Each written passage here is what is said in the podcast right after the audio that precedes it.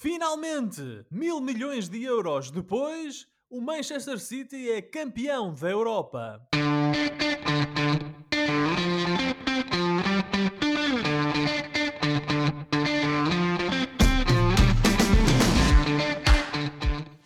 Bem-vindos a uma nova emissão dos Meninos de Ouro, o programa para quem gosta de bola e que está disponível todas as terças-feiras no Spotify, Apple Podcasts, Google Podcasts e em todas as outras plataformas onde se pode ouvir e descarregar podcasts. Eu sou o Filipe Vieira e comigo está o João Pedro Oliveira. E estamos novamente reunidos para uma conversa sobre futebol. Joãozinho, boa noite, ainda em Portugal. Uh, e devo dizer que nós este fim de semana tivemos uh, fizemos percursos vá, paralelos. Tu foste a um festival de música, eu fui a um Arraial de Santo António, tu viste os Blur, eu vi a Ágata. Portanto, de certa forma, nós cobrimos aqui a Portugalidade uh, de uma ponta quase à outra. Enquanto vimos uh, dois artistas essenciais da nossa, da nossa musicoteca dos anos 90, são... marcaram claramente os Blur e a Agatha para quando uma, um dueto entre Damon Albarn e, e a Agatha. Agatha. Sim, sim, sim. Ela tem umas músicas novas que até puxam para o reggaeton e tal. Não sei se o Damon teria interesse em, em participar nisso, mas, mas sim, mas ela ainda está aí. E a Agatha ainda está aí para as curvas? Ela ainda está aí para as curvas. Deu um concerto quase duas horas. Mas... Ela tem quase 60 já Ela já deve ter 60 anos, creio. E era engraçado porque ela, na, na durante o concerto, na, no ecrã, passava imagens dos videoclipes.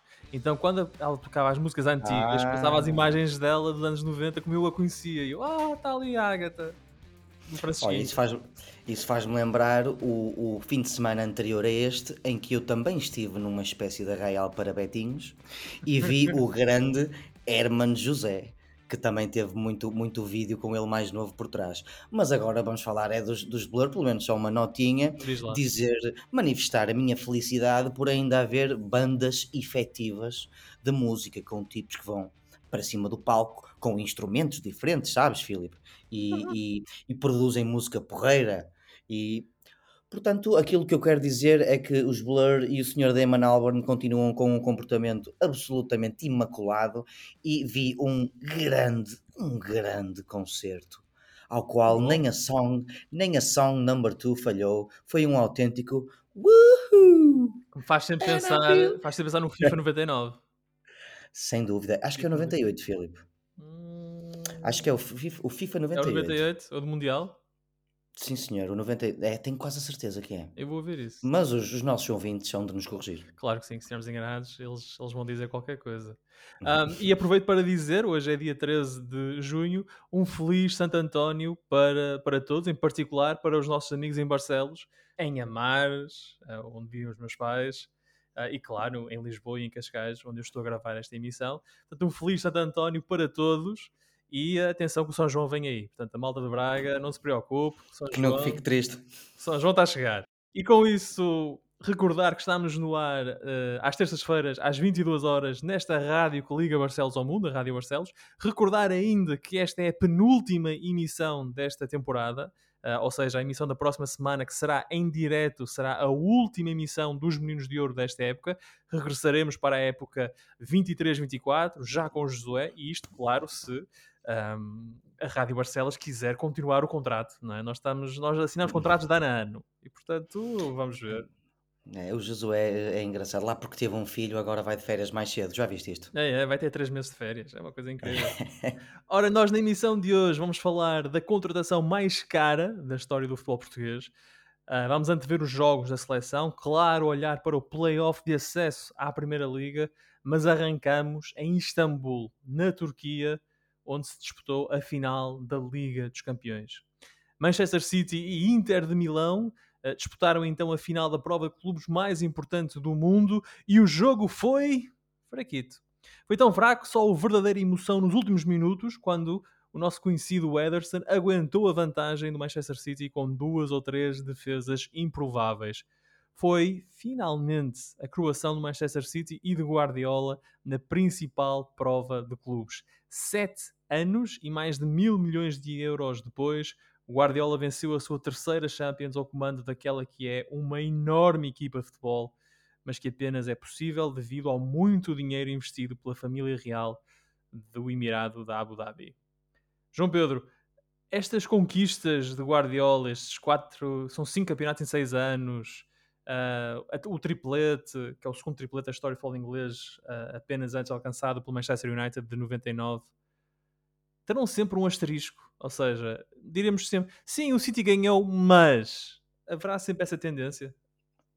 Eu acho que para quem não é adepto do Manchester City, eh, haverá sempre um asterisco neste treble, não é? Um, se formos honestos e pensarmos isto de duas perspectivas diferentes, podemos ser um bocado mais justos. Uh, se pensarmos na perspectiva dos, do, do, do, dos jogadores e da equipa técnica, é muito complicado dizer que esta equipa não, não merece ganhar uma Liga dos Campeões. Claro. É uma, é este Manchester City do Guardiola, acho que toda a gente, ou pelo menos muita gente que vê futebol achava que estava destinado a ganhar uma Liga dos Campeões. Nós temos coragem de dizer ao Bernardo Silva, ao Gundogan, ao De Bruyne, ao Haaland, ao Ederson, ao, ao Dias, etc. Ao Rodri. ao Rodri, que o Rodri até lhe cantaram o Rodri's on fire. Nós temos coragem de lhes dizer que eles que não mereciam ganhar uma Liga dos Campeões? Claro que não temos. O, o, o Manchester City, plantel, e dos últimos anos, melhorou tanto, batalhou tanto. Uh, o, o, Guardiola fez, uh, foi construindo equipas sempre estáveis e cada vez melhores que nós não podemos ser injustos e dizer de facto estes jogadores, esta equipa técnica, este senhor que é capaz de ser o melhor treinador de todos os tempos, se não é, é um dos, merecem e muito ganhar o Manchester City. Ganhar o Manchester City, ganhar, ganhar a, Liga dos, a Liga dos Campeões. Da perspectiva do futebol em si, da justiça é futebolística, das injeções intermináveis de capital dos petrodólares sauditas, podemos dizer que vai haver sempre, sempre um asterisco, por mais que o Noel Gallagher aqui há uma semana no, no programa de rádio Talk Sport tenha dito que se está a borrifar e que mesmo que lhes tirem os títulos mais tarde, para ele o City vai ser sempre o 5, 6 vezes campeão da Premier League e o campeão europeu, por mais que ele diga isso, para todos os outros, ou pelo menos para muitos de nós, vai haver sempre esse, este asterisco, porque estas injeções de capital, não é? Eles, eles, sempre que havia um engano, trocava-se esse engano e contratava-se um jogador melhor.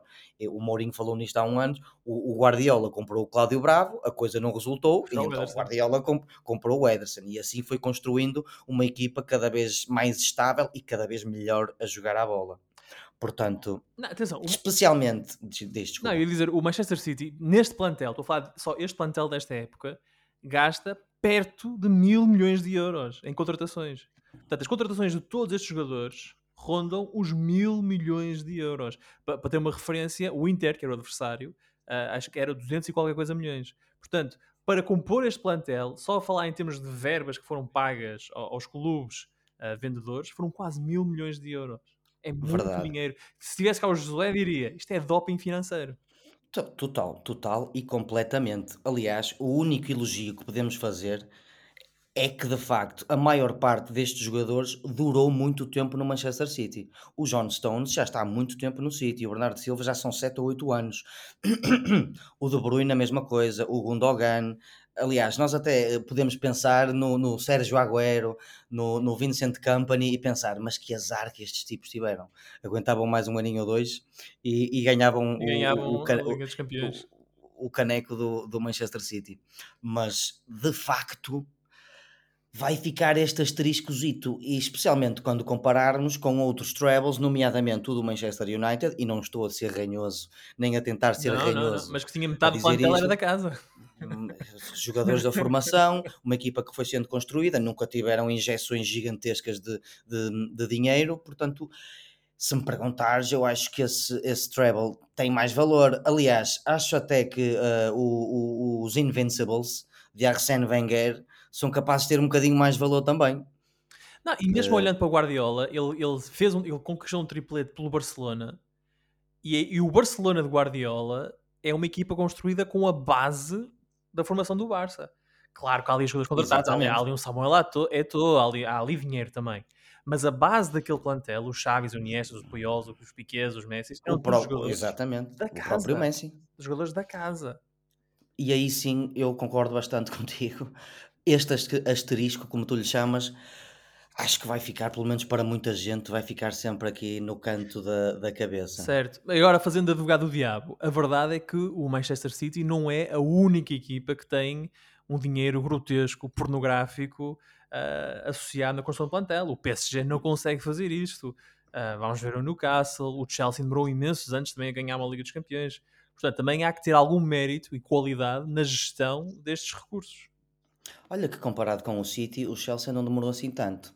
Se pensares que o Abramovich tomou conta no início do século XXI, Sim, e eles ali, ganham a primeira Champions em, 2000... em 2012, salvo erro. Portanto, foi menos, foi mais tempo do que agora. Portanto, foram 11 aninhos. O Manchester City foram para aí 12 aninhos ou 13 que demorou. Portanto, hum. não será assim tão grande diferença. Mas Uh, o apontamento do PSG é interessante porque leva-nos à diferença entre o, a malta que está no PSG e a malta que está no Manchester City. Porque eh, estas injeções de dinheiro foram fulcrais, mas depois é preciso saber o que fazer com ele. E é preciso saber ter um clube organizado, uh, orquestrado, Estável, com, com, com, formas de estar, regras que têm que ser cumpridas por toda a gente, tem que ser uma equipa de jogadores que, que, que joguem uns pelos outros, e aqui entram outras qualidades, nomeadamente as do, as do Pep Guardiola, que, que e da sua equipa técnica e do departamento de olheiros do Manchester City que de facto fazem a diferença. e isto vê-se também muito nos, nos, chamados unsung heroes, o, o, os, os, jogadores que, que não são assim tão lembrados, mas que têm sido fulcrais no Manchester City, nomeadamente o Gundogan. Tu não vês muita gente com camisolas no Gundogan, com camisolas do Gundogan na Inglaterra. mais importantes deste plantel. Mas que ele tem sido um jogador absolutamente fantástico no Manchester City tem. Aliás, o Manchester City tem jogadores que noutras equipas se calhar eram ainda mais valorizados porque teriam menos jogadores ao nível deles nessas equipas e então sobressairiam mais. No Manchester City não é a mesma coisa, porque se o, o, o Bernardo Silva eh, tem que sair, entra o, sei lá, o, o, Gundogan, o Gundogan, por exemplo, ou o Mares, e ninguém nota a diferença na qualidade da equipa. Pois, e o Gundogan, que está em final de contrato e fala-se que poderá ir para, para o Barcelona, também fala-se na Arábia, mas isso é, isso é outro. Isso, ah, neste momento fala-se da Arábia para toda a gente, não é? ah, portanto, veremos. Mas olhando então para os jogos, João Pedro, eu fiquei com a impressão que o Manchester City, até marcar o golo, tinha mais bola e o Inter estava perfeitamente à vontade a jogar na expectativa. Rodri consegue marcar o gol, uma jogada em que Bernardo Silva está envolvido pela direita, consegue sacar o cruzamento, e depois aí é que o Inter desperta um bocado para o ataque e o Lukaku tem ali duas ou três oportunidades uh, para marcar e o Ederson evita o golo do, do Inter e de certa forma salva a Liga dos Campeões para o City. Não deixou de ser interessante que o City, que é uma equipa de futebol espetáculo, ganha a Liga dos Campeões com uma exibição sofrida. Uh, eles tiveram de aguentar aquele 1-0 até o fim. A mim parece-me que mais, mais do que sofrida foi uma exibição mais calculada. Acho que sim. Porque, Italiana, se calhar. Eh, eu. Isto é uma impressão minha, posso estar completamente enganado, mas eu acho que eh, os jogadores que sobram no City de há dois anos e o próprio Pep Guardiola devem ter ficado muito com, com a final de há dois anos contra o Chelsea. Preciso dizer isso, sim, a final que perdeu muito na memória. Muito na memória. Porque, como vocês, como tu deves lembrar, Filipe, o, o Manchester City jogou sem trincos. O Guardiola passou-se da cabeça, entre aspas, e jogou sem o, sem o Rodri e sem o Fernandinho. E a coisa não correu bem. Um, creio que isto estava muito presente nestes jogadores e principalmente no Pep Guardiola. E a impressão com que eu fiquei foi que a partir do primeiro golo que ninguém ia colocar a, vá lá, a foice em seara alheia Acho que foi essa a principal razão que levou a que o jogo não tivesse sido assim tão agradável de se ver. E isso prova-se no, no, jogador que marcou o golo, que foi o médio defensivo. Sim, o Rodri. Provavelmente o melhor médio defensivo do mundo a seguir ao Palhinha. Meu Deus, o Josué deve estar a rolar na campa a ouvir isto. Na campa não, porque não, na, cama, na, cama, na cama, na cama, na cama, na cama. Ai, caramba. Uh, Vou ter aqui madeira. É, mas sim, o, o, foi um médio defensivo, que é um, por acaso a finalizar é um tipo bastante frio. E, é uma grande finalização. E, e calmo. Porque ele tem muita gente à frente. Há muita gente à frente, sim, mas ele sim, consegue mas o, ver ali a baliza. O, o Rodri é um tipo que marca pou, poucos golos, mas quando os marca normalmente são golaços. E, e de fora da área. Portanto, isso também mostra um bocado a, a postura de, desta equipa do City, O próprio Inter até jogou melhor do que eu pensava que ia jogar. Sim, senhor. Se, se queres que, que te admita, mas eu creio que a final de há dois anos estava muito na cabeça do, do Guardiola. E outra coisa que também mostrará isso será o facto de que o Pep Guardiola só fez duas substituições para não desmontar ou vá correr o risco da, equipa se desmontar demasiado e, e, e apanhar-se em, em, em, desequilíbrios, porque com jogadores rápidos e, e, e matreiros como o Martínez, tipos que, que e, como o Dumfries e, e, o Di Marco, que são jogadores rápidos, jogadores que tratam bem a bola, como o Calhanoglu e o Varela, o Guardiola terá visto, se calhar coisa, podia ter visto a coisa mal, mal, mal parada. Mas uh, sim, uh, para o telespectador, de facto, não foi a melhor final que pode ter visto. E, e, até o. Mas pronto, não, ia dizer, o Guardiola deve ter ficado a pensar tanto naquela final que ele não só desta vez entrou com o meio defensivo, como começou com quatro centrais. Um, o Akanji, o Ake, o Rubem Dias e o John Stones, sendo que sim, há aquelas o... nuances com a bola, o Stone sobe. Mas isto só, mas isto só resulta porque são estes jogadores Com e este estilo de jogadores. O, o Ake e o Akanji são jogadores que não só são atléticos, como são rápidos e, portanto, são, e, e jogadores com alguma experiência nas laterais também. O, o John Stones é um jogador tecnicamente muito melhor do que as pessoas pensam e, e, andou esta época aqui a fazer uma espécie de híbrido entre médio centro e terceiro. Fica a impressão que o Guardiola até... trabalhou a época toda para poder fazer isto, ou seja, sem bola sem é central, com bola, sobe e faz, faz mais um no meio campo. Também tenho essa impressão, Filipe. Acho que o, o, o, e isso também vai de encontro à contratação do ponta de lança. O Alan. Que, que vai de encontro, não. Outra prova disso mesmo é, foi a contratação de um, de um ponta de lança como o Alan, que é um jogador que, à partida, tanto fisicamente como em estilo de jogo, parecia não se enquadrar muito neste estilo de jogo do City, mas isto é para, é para os nabos dizerem.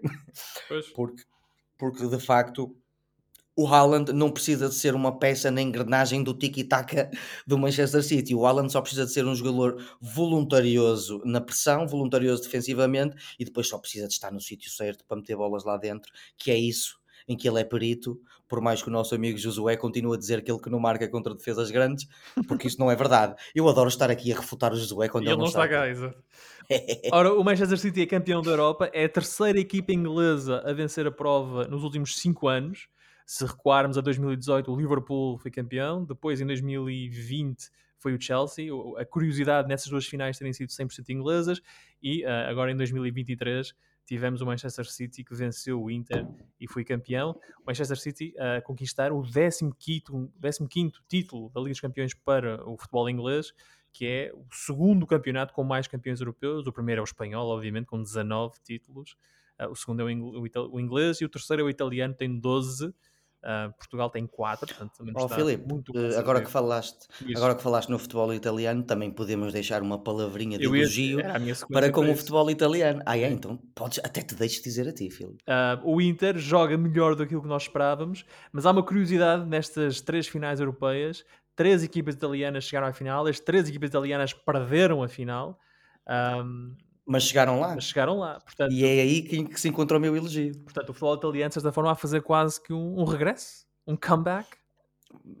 Veremos, esperemos é que a qualidade do futebol melhore, porque a, a, a Roma mete pena, infelizmente, e o, o a Fiorentina também acordou tarde para o campeonato, para, para a época eh, e para, o próprio, e para a própria final da Conference League também. Ah, eu acho que o uh, Inter foi ainda assim o que jogou melhor dos três. O Inter pareceu-me ser a melhor sim. equipa Inter, Roma e Fiorentina, o Inter jogou melhor. Sim, e lá está. Temos que elogiar este ressurgimento do futebol inglês. Já o Milan no ano passado foi italiano, campeão. Italiano. Eh, perdão, futebol italiano. Uh, o, o, próprio Milan, que era o, o, grande Milan dos anos 80 e 90, agora também já está melhorzinho um bocado, já foi campeão o ano passado. Este ano a coisa não correu tão bem, mas chegaram à meia final da, da Liga dos Campeões. Uh, Choca-me um bocado que tenha sido demitido o, o, um dos grandes obreiros deste, deste pois, renascimento. o Maldini teve ali uns problemas com, com, o presidente em relação ao investimento na equipa para esta época. É o que, é o que diz a imprensa. O Maldini, ele chegou a uma reunião com o presidente e o presidente disse que ele tinha 35 milhões de euros para contratações. E o Maldini bateu a porta. bateu com a porta, vai embora. Pronto, enfim, curto e grosso, não é? eu, enfim, tenho pena, mas uh, veremos como é que vai ser o, o, futebol italiano para o ano, se, se vão dar seguimento a isto, porque deixaram muitas e boas indicações nesta época. Estou com curiosidade em ver o Nápoles campeão a defender o título com outro treinador. Uh, aliás, a imprensa italiana e portuguesa fala no nome do Paulo Souza, como possível Verdade. substituto do Spalletti, seria uma escolha interessante de um treinador que ainda, ainda no início deste ano foi despedido do Flamengo hum, hum, e hum. agora já pode, vir a treinar o campeão italiano, mas, eh, mas é assim que nós é neste mundo em que nós vivemos. É, o, o, o futebol de facto dá muitas voltas. Arrisco-me a dizer que anda aí muito português, adepto de futebol, que se calhar quer outro treinador para o Nápoles, Filipe. Vê lá se adivinhas quem é um homem assim raçudo, não é? Vive, vive na zona do Porto. Raçudo e malabarista, não, esse era o Vandinho. Uh, o Sérgio Conceição era uma opção bastante interessante. Eu continuo a achar que não vai ser desta ainda. Que o Sérgio ah, estou com esse feeling também. Estou com esse feeling que o Sérgio vai ficar. Ele está à espera da Lazio ou do Inter. Está à espera assim de um, de um dos amores dele. O, o, Jorge, o Jorge Jesus também diz que tem um sonho, aparentemente. É. Ganhou a taça, de, a taça da Turquia este, este fim de semana e disse que era o último jogo que fazia pelo Fenerbahçe e que ia regressar a Portugal. E eu li alguns que ele queria cumprir um sonho. É, Será que ele está a fazer, está a tentar fazer ao Conceição o que tentou fazer ao Rui Vitória? Bom, aí tu... Ah, olha, eu não pensei nesse sonho. Eu, pensei, eu não pensei nesse sonho dele treinar os três grandes. Eu pensei no sonho dele de ser selecionador do Brasil.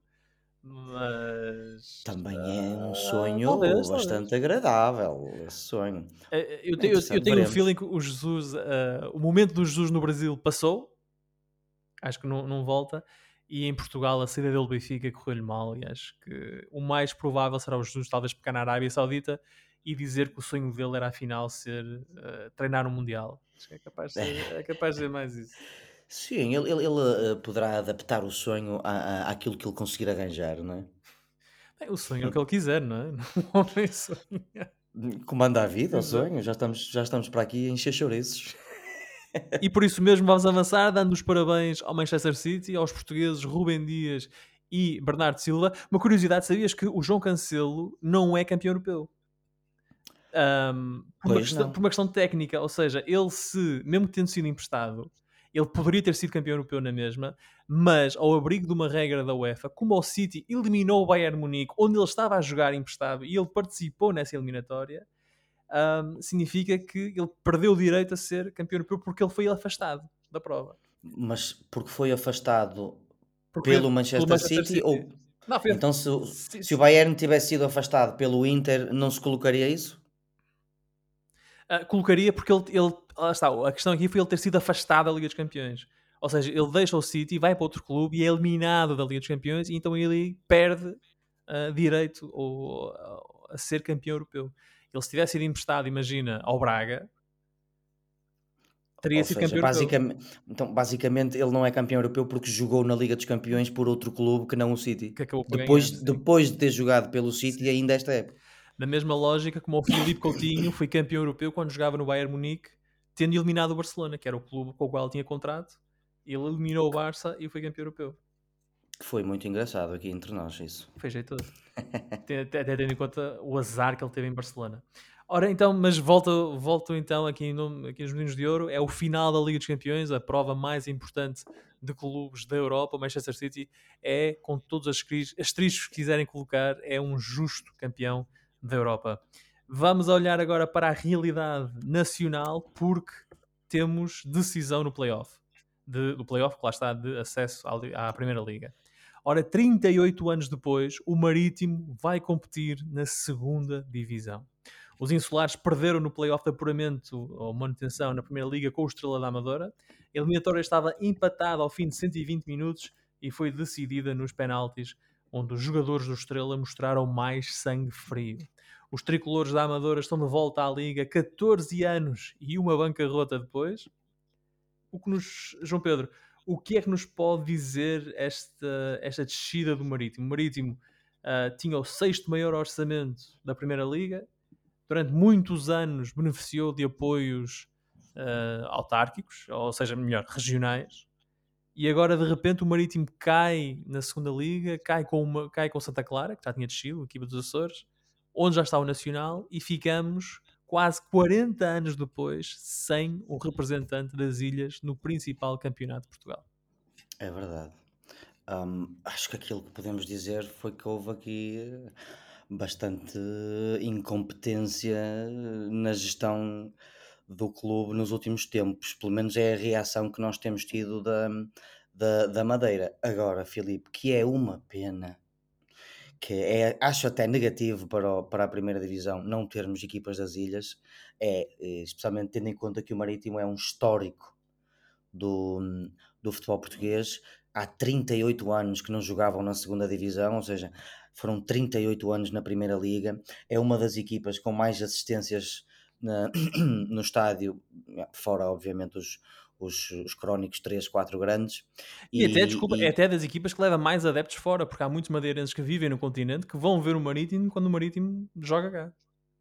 Verdade, e hum, tivemos um, uma grande eliminatória de futebol e um momento triste que de facto é termos ficado sem equipas das ilhas.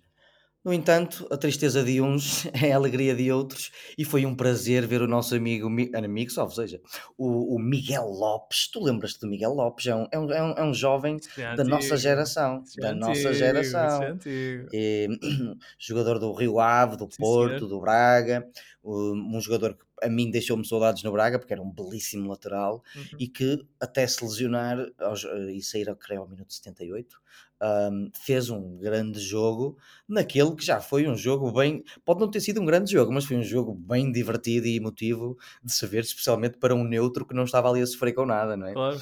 Um, o, o, temos que elogiar o, o, Estrela da Amadora, que fez uma fusão com um clube de Sintra, não foi, Filipe? O clube de futebol Sintra. Sim, a história do Estrela é interessante, porque o Estrela há uns anos atrás acabou. O Estrela da Amadora que nós conhecemos uh, declarou bancarrota e foi, e foi à vida.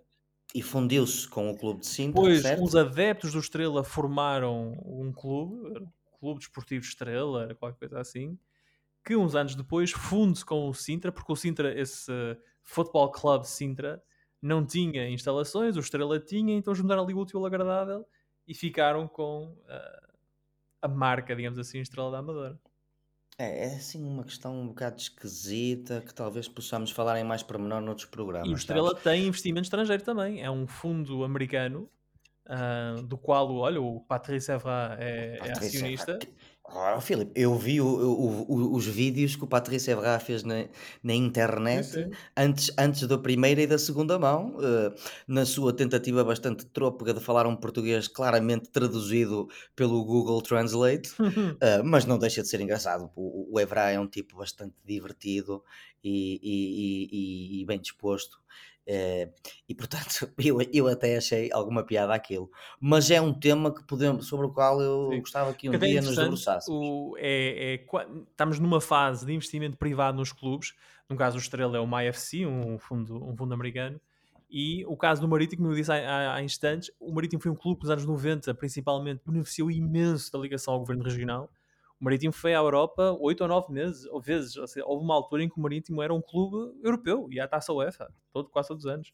Foi a finais da taça Portugal, foi a finais da taça da Liga e de repente, com alterações do, vamos lá dizer, da paisagem política, deixa de receber tanto, uh, tanto dinheiro do governo e começa a sentir algumas dificuldades. Já o ano passado o campeonato foi um bocadinho complicado, foi sofrido e este ano o Marítimo acho que perde nas oito primeiras jornadas, acho que é isso. O Marítimo e o Passos de Ferreira perderam assim jogos consecutivos. Sim, foi uma coisa. Tiveram... Quando tu, Sim, perdes, é... quando tu perdes oito jogos seguidos no arranque do campeonato, estás a condenar-te a uma vida muito difícil. Sim, o Marítimo e o, e o e mesmo o Passo de Ferreira tiveram um, um, um início absolutamente. Eu acho que o Passo acaba a primeira volta com um ponto ou qualquer coisa, ou dois pontos. Horripilante. Assim, terrível. Portanto, uh, uh, acaba por descer quem tinha que descer, por mais que nos custe não ter equipas uh, das ilhas.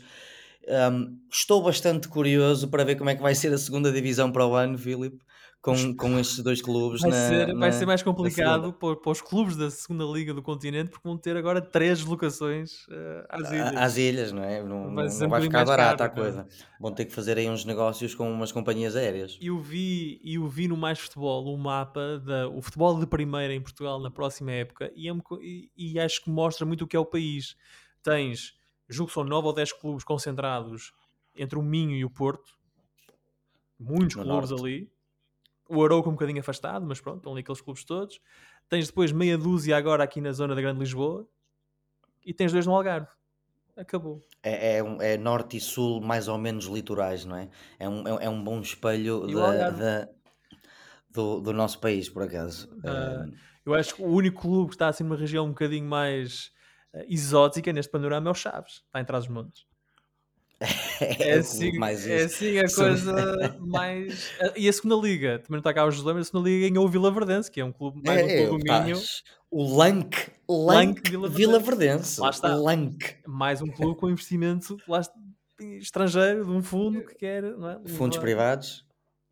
Ah. Enfim, eu acho que isto são, são tudo boas conversas para termos na, na, na próxima época. Na? Mas olha, um amigo meu fez uma sugestão meio a brincar quando viu esse, esse mapa, esse mesmo mapa que tu viste Sim. das equipas da primeira e pensou assim: por que não uma divisão? Conferência Norte-Sul.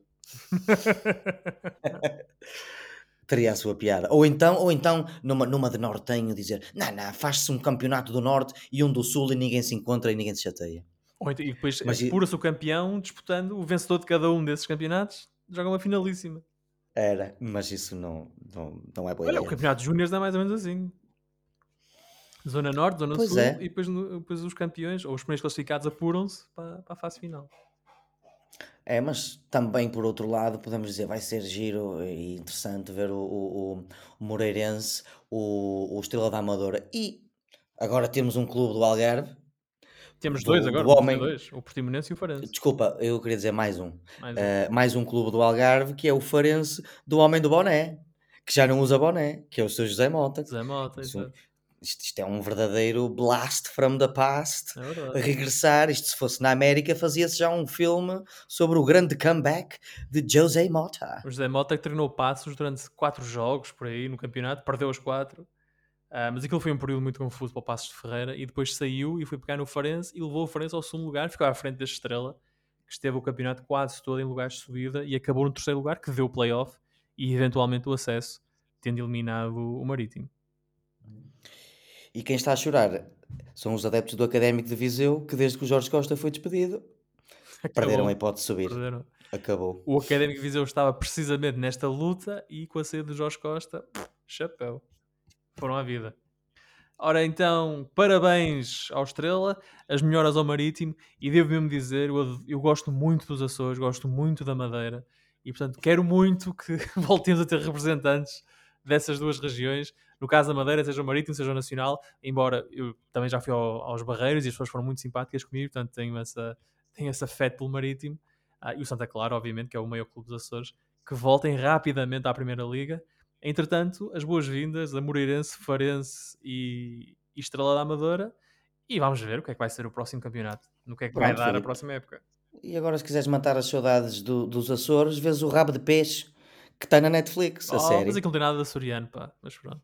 Essa, essa é outra conversa. Essa é outra conversa. Tem muito, tem, tem muito de Lisboeta e pouco de açoriano. Exato.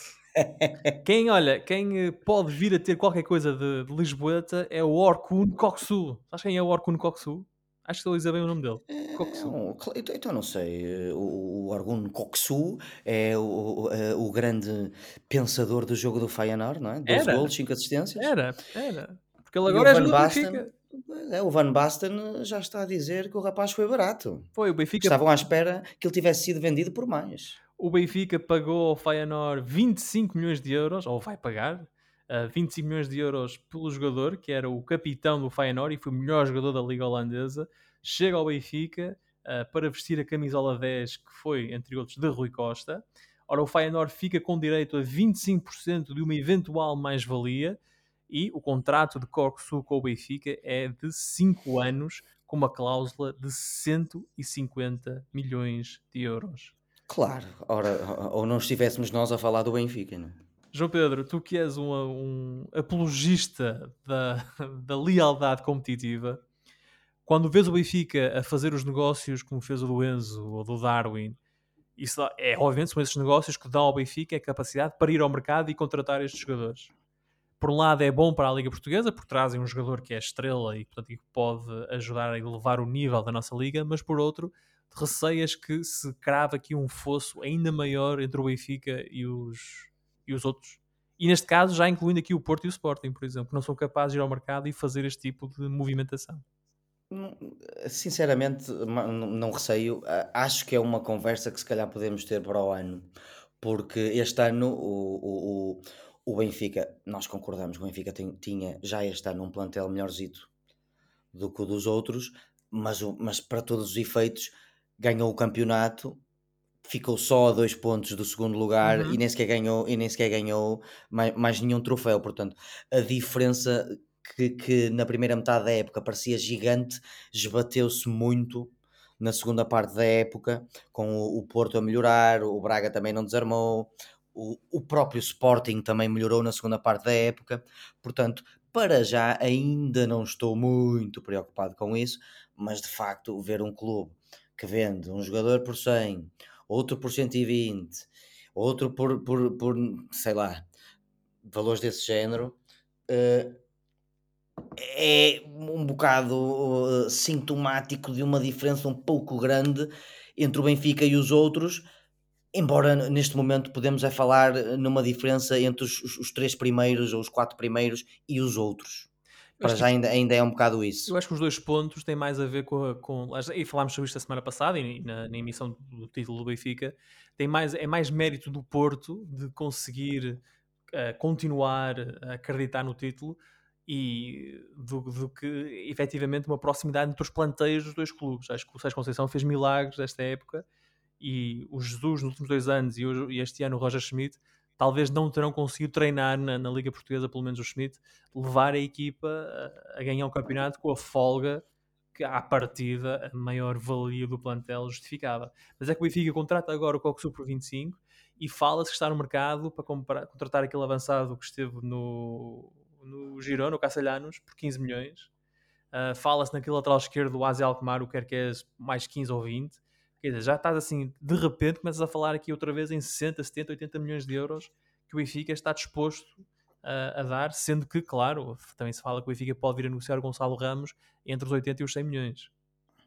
Sim, isto agora vai depender um bocado das movimentações que vão acontecer nesta janela e que ainda nem sequer começaram a sério, não é?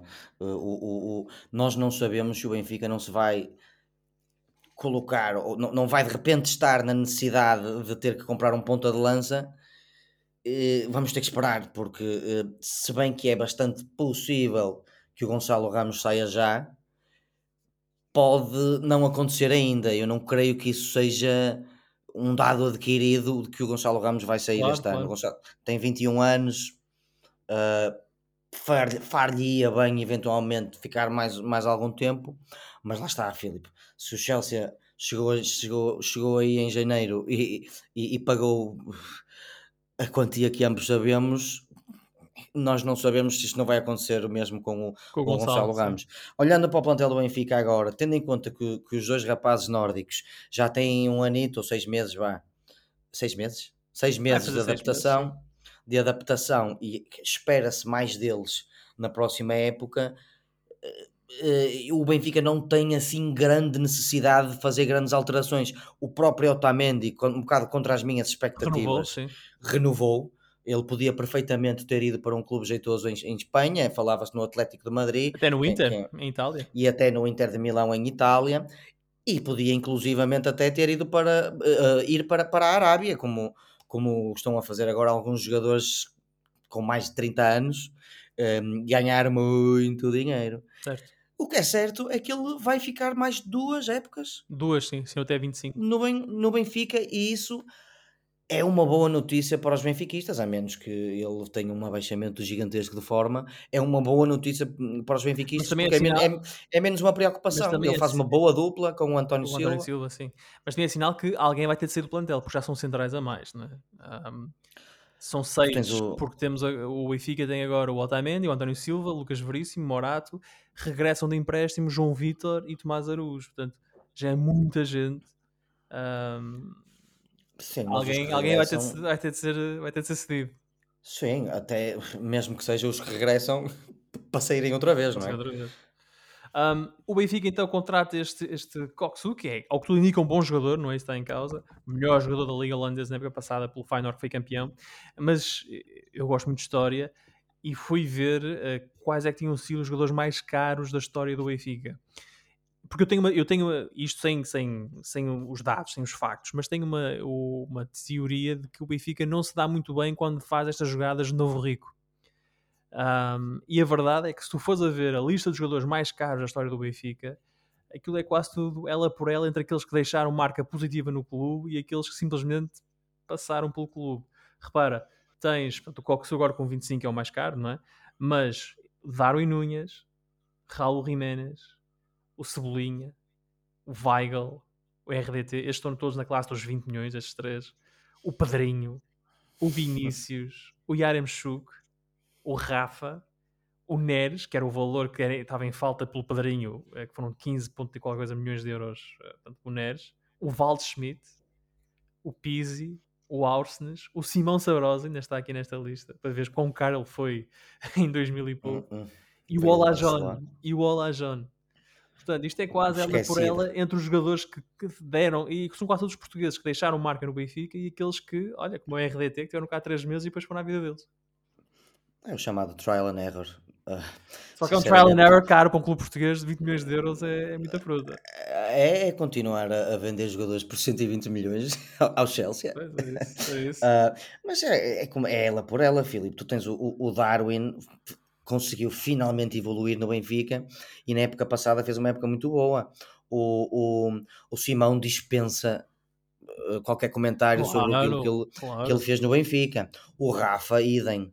O, o Neres está aqui há um, só, só esteve um ano ainda, mas fez um ano muito bom. Admito que esperava mais um bocadinho, mas não posso ser injusto e dizer que não fez um ano muito bom porque fez.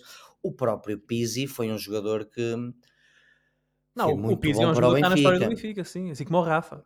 E, e- e- a, dada, a dada altura, contra a opinião de muitos benfiquistas, eu ainda achava que ele era o melhor jogador do Benfica. Uh, o, o Austins parece ter sido uma aposta em cheio. Portanto, é, é ela por ela. um, Mas Cebolinhas, operação. Pedrinhos, RDTs, Yaremchuk... Sim, tens razão, Filipe, uh, mas o dinheiro não é meu.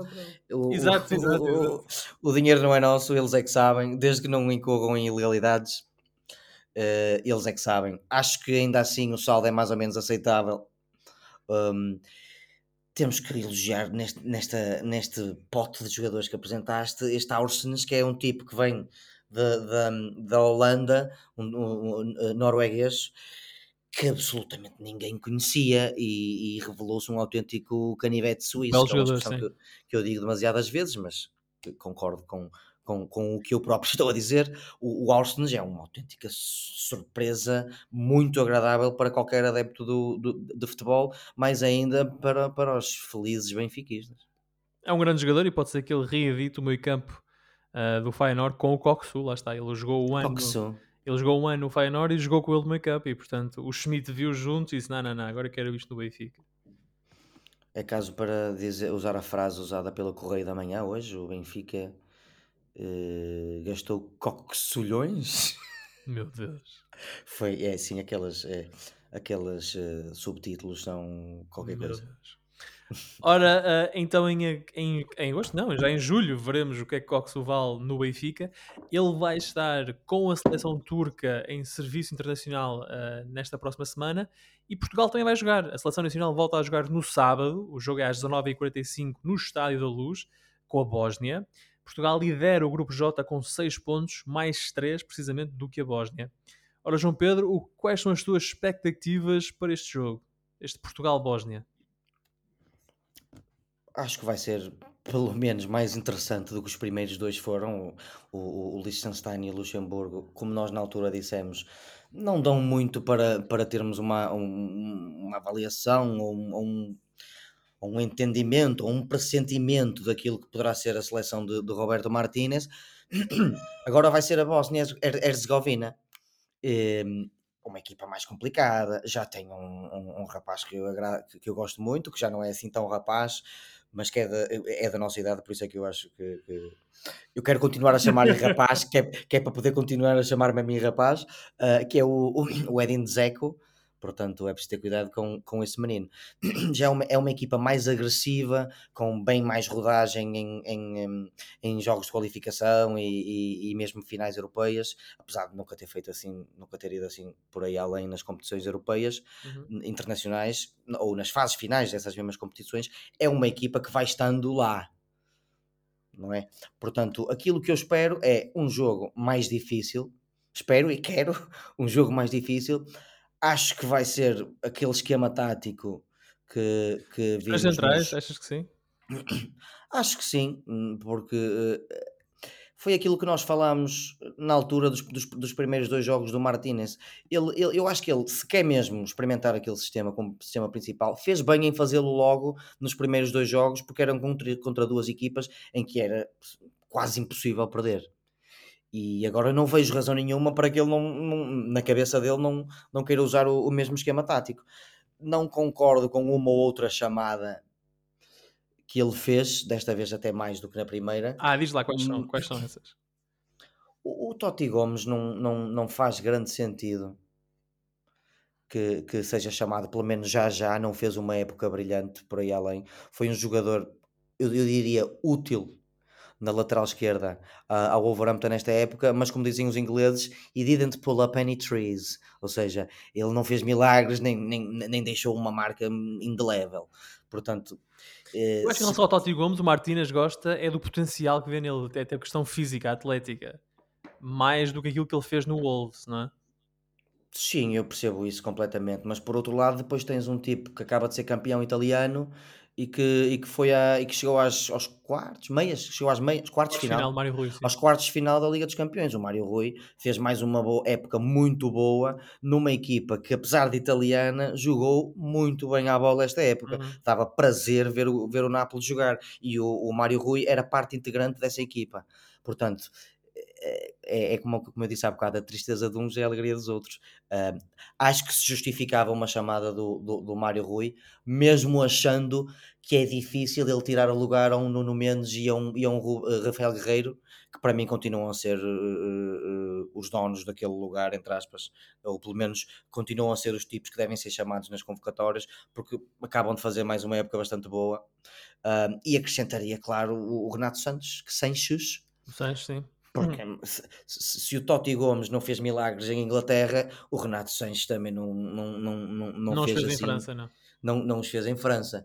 Uh, e voltamos à conversa do Pedro Gonçalves do Sporting, que, que fez 20 golos, já não sei quantas assistências fez. Marcou um gol no meio campo, minha Deus. Marcou um gol no meio campo.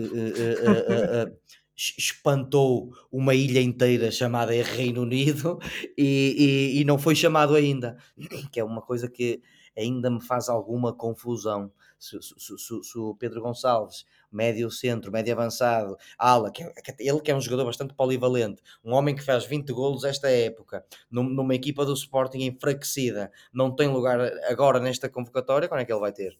Pois é.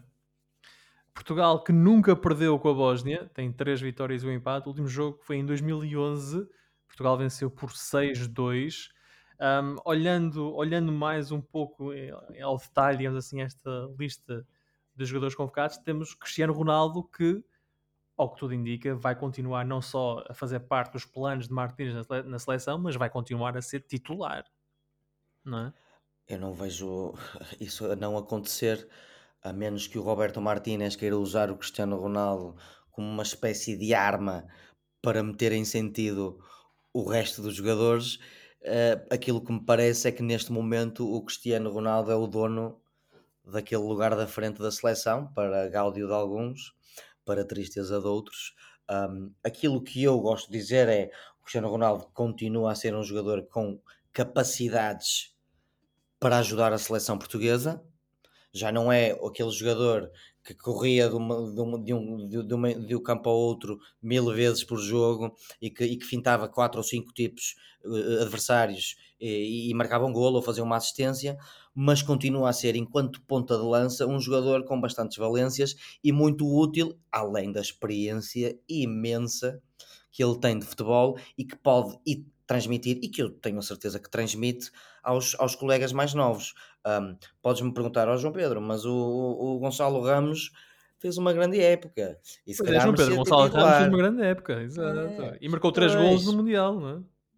Mas isto não é uma questão de, ai tal, isto, isto é, o, é o Cristiano Ronaldo. Eu não estou aqui a arranjar favores especiais para ninguém, mas isto não é uma, isto não é, vá lá, e com todo o respeito pelo Pauleta e pelo, e pelo Postiga e pelo Nuno Gomes, isto não é uma transição entre um velho Nuno Gomes e um jovem Gonçalo Ramos. Isto é uma transição entre um, de, de um dos melhores jogadores de todo sempre para um miúdo que promete muito, não é? Portanto, o Cristiano Ronaldo ganhou um, um crédito, vá, que, que, que, lhe permite ainda estar na seleção. Se justamente ou não, só as prestações dele agora na fase de qualificação é que, é que o vão dizer, mas eu não acredito que o Ronaldo destoe por completo desta seleção. Veremos. Tenho de facto pena de, de, de, de Gonçalo Ramos não, não pegar agora em destaque. Tu, tu sabes que eu sou até sou muito fã deste miúdo. Acho uhum. que é um uhum. tipo de ponta de lança que nós nunca tivemos. Uh, mas sim, o, o, lá está, isto é, uma, isto é o Cristiano Ronaldo, não é uma questão de, de, de, fazer, de fazer favores especiais a um jogador. Esse jogador merece todo o crédito que tem.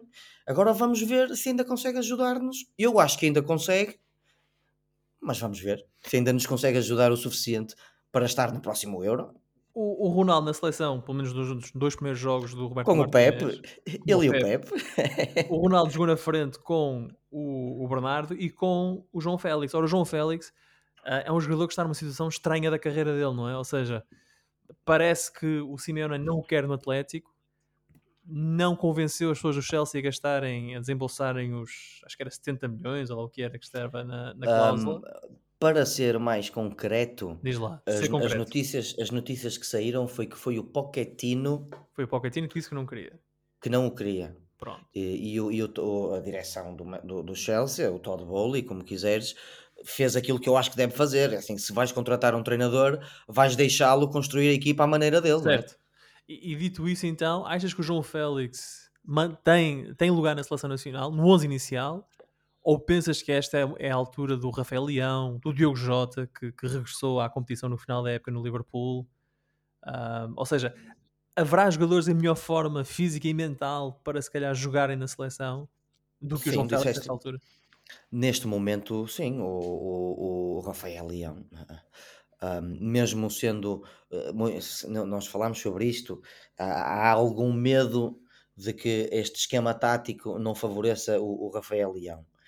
Mas eu não tenho muito esse medo, porque ele, ele é um jogador que, não, apesar de, de, de render ou de ter rendido mais nos últimos dois anos como extremo esquerdo, ele não passa o jogo inteiro a extremo esquerdo. Ele, ele aproxima-se da área do meio para criar desequilíbrios. Ele, ele às vezes troca para o flanco direito também. Um, é um jogador que pode jogar num sistema de dois pontas de lança e não esqueçamos, porque o, o, o Martinez não, não, não, pode, não precisa necessariamente jogar em, em, em 3-5-2, ele pode jogar em 3-4-3 e aí pode perfeitamente entrar um extremo mais, um bocado mais puro, se lhe quiser chamar, como, como o Rafael Leão. Olhando para a época de Rafael Leão, Jota e, e, João Félix, que para mim são os jogadores mais, com mais características e que mais vezes jogam naquela ala esquerda, neste momento eu poria a titular o, o, Rafael Leão, até porque não esqueçamos, o Jota esteve muitos meses lesionado. Ele não foi ao Mundial sequer. Uhum. Um, regressou em boa hora, ajudou o Liverpool, mas não foi sempre titular, por exemplo. Uh, foi um jogador que foi tratado um bocado com pinças para a coisa não piorar.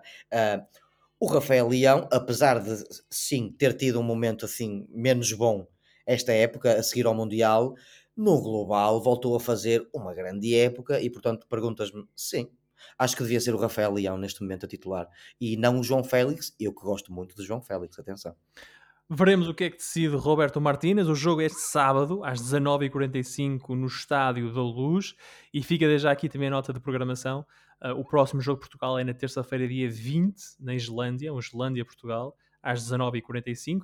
E nessa terça-feira nós vamos estar aqui para fechar a época desportiva dos Meninos de Ouro em direto, uh, em direto na Rádio Barcelos e depois, obviamente, em podcast, uh, para fazer a análise desse jogo, desse Islândia-Portugal Uh, esperamos todos, obviamente, que Portugal acabe esta dupla jornada com 12 pontos e na liderança do Grupo J de apuramento para o Euro 2024. Ora, está agora na hora do Fora de Jogo, o momento do programa em que olhamos para o que se passa fora das quatro linhas e oferecemos recomendações ou sugestões aos nossos ouvintes. João Pedro, desde Braga, diz-me lá, o que é que tens para sugerir à nossa, ao nosso vasto auditório? trago-te um, um, o meu herói de infância. Trago-te uma coisa que é extremamente. Uh, que está extremamente perto do meu coração. Não está perto do meu coração, está dentro do meu coração. Que é o Indiana Jones, Philip. Esta segunda-feira cumpriram-se 42 anos da estreia de Raiders of the Lost Ark, Salteadores da Arca Perdida. E o que é que a Disney fez? A Disney comprou, a Disney Plus, comprou os quatro filmes já existentes de, de Indiana Jones. Estou a falar, obviamente, de Raiders of the Lost Ark, de 1981, uhum.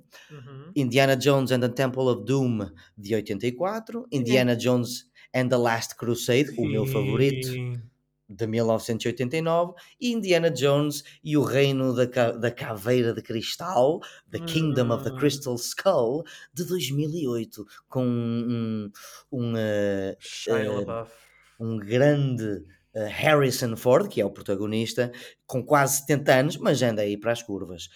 Amigos, no dia 30 de junho estreia no cinema aquele que será o último capítulo do único arqueólogo que realmente contou para nós, o único hum. professor, uni professor universitário que realmente contou para nós, e chama-se Indiana Jones and the Dial of Destiny, o primeiro não realizado por Steven Spielberg.